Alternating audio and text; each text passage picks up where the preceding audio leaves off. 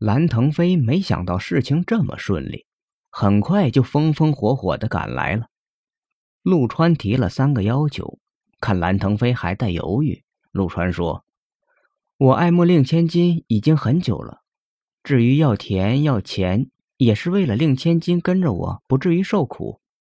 而且这块墓地您用了之后，主要还是惠及您的子孙，令千金也是其中之一呀。这样我也跟着沾光了。岳父大人，您说是吗？”蓝腾飞一想，也在理。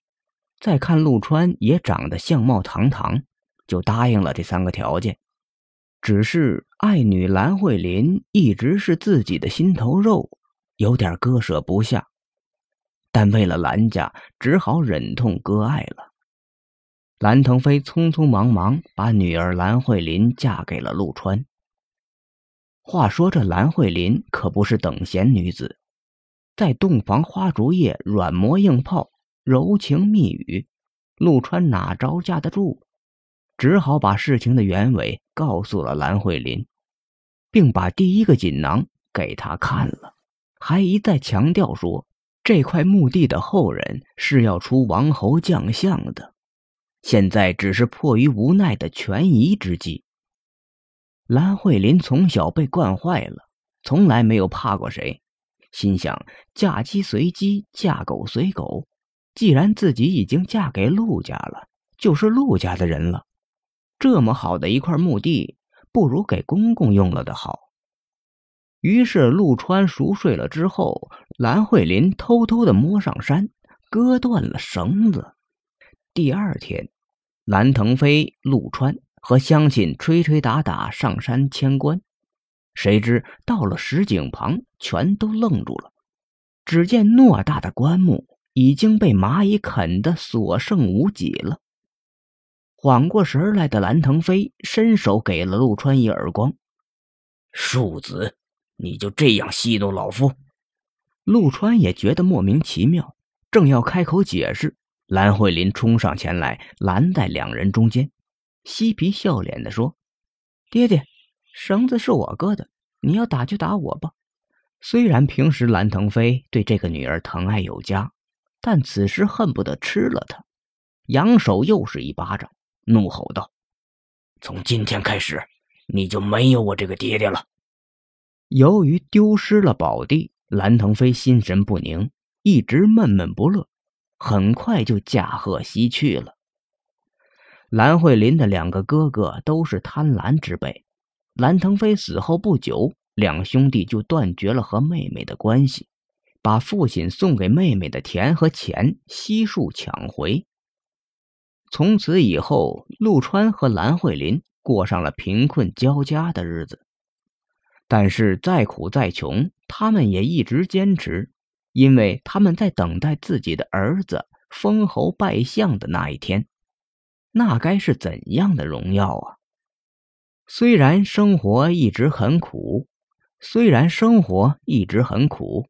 但是因为心中有希望，两口子任劳任怨。皇天不负有心人，陆川和蓝慧琳的儿子在十九岁就高中状元，两口子喜极而泣。在儿子衣锦还乡的这一天，两口子把儿子叫到房里说：“你祖父真是料事如神呐！他曾经留下三个锦囊，如今二十年期限已到。”我们一起打开第三个锦囊吧。陆川从墙角深处挖出了最后一个包裹的严严实实的锦囊，颤抖着打开了。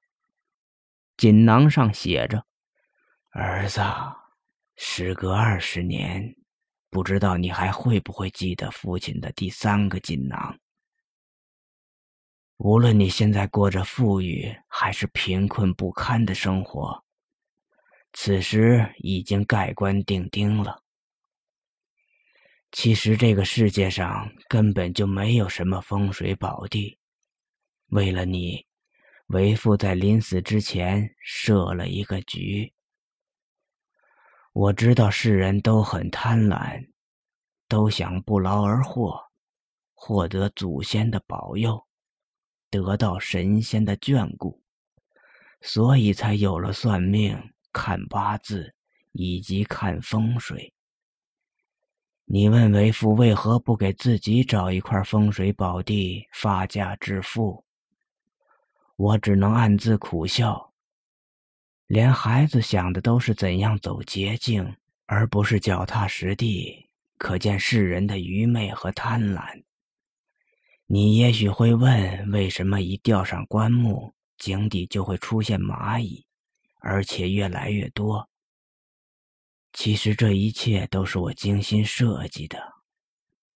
为父把井底铺上石头，两侧挖出两个巨大的洞，设上两个小小的阀门，然后四处搜寻蚂蚁，放到两侧的洞里面。阀门和井上的支架相连，只要挂上超过一定重量的物体，阀门就会打开。蚂蚁就会涌出，然后你们就看到了无数蚂蚁在井底翻腾。因为人性的贪婪，我知道蓝腾飞一定会想方设法弄到这块宝地。即使你不想卖给他，他也会想别的办法。最后吃亏的还是你。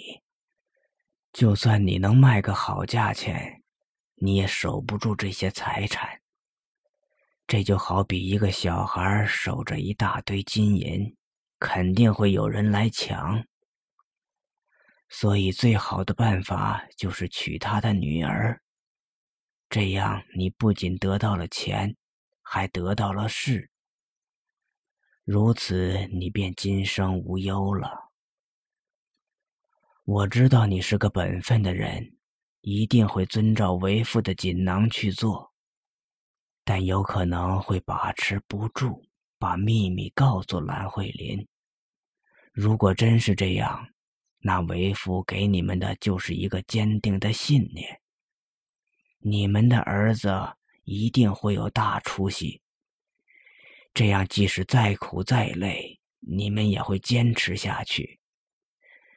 如果孩子成才固然好，如果没成才，等你们打开锦囊，也就释然了。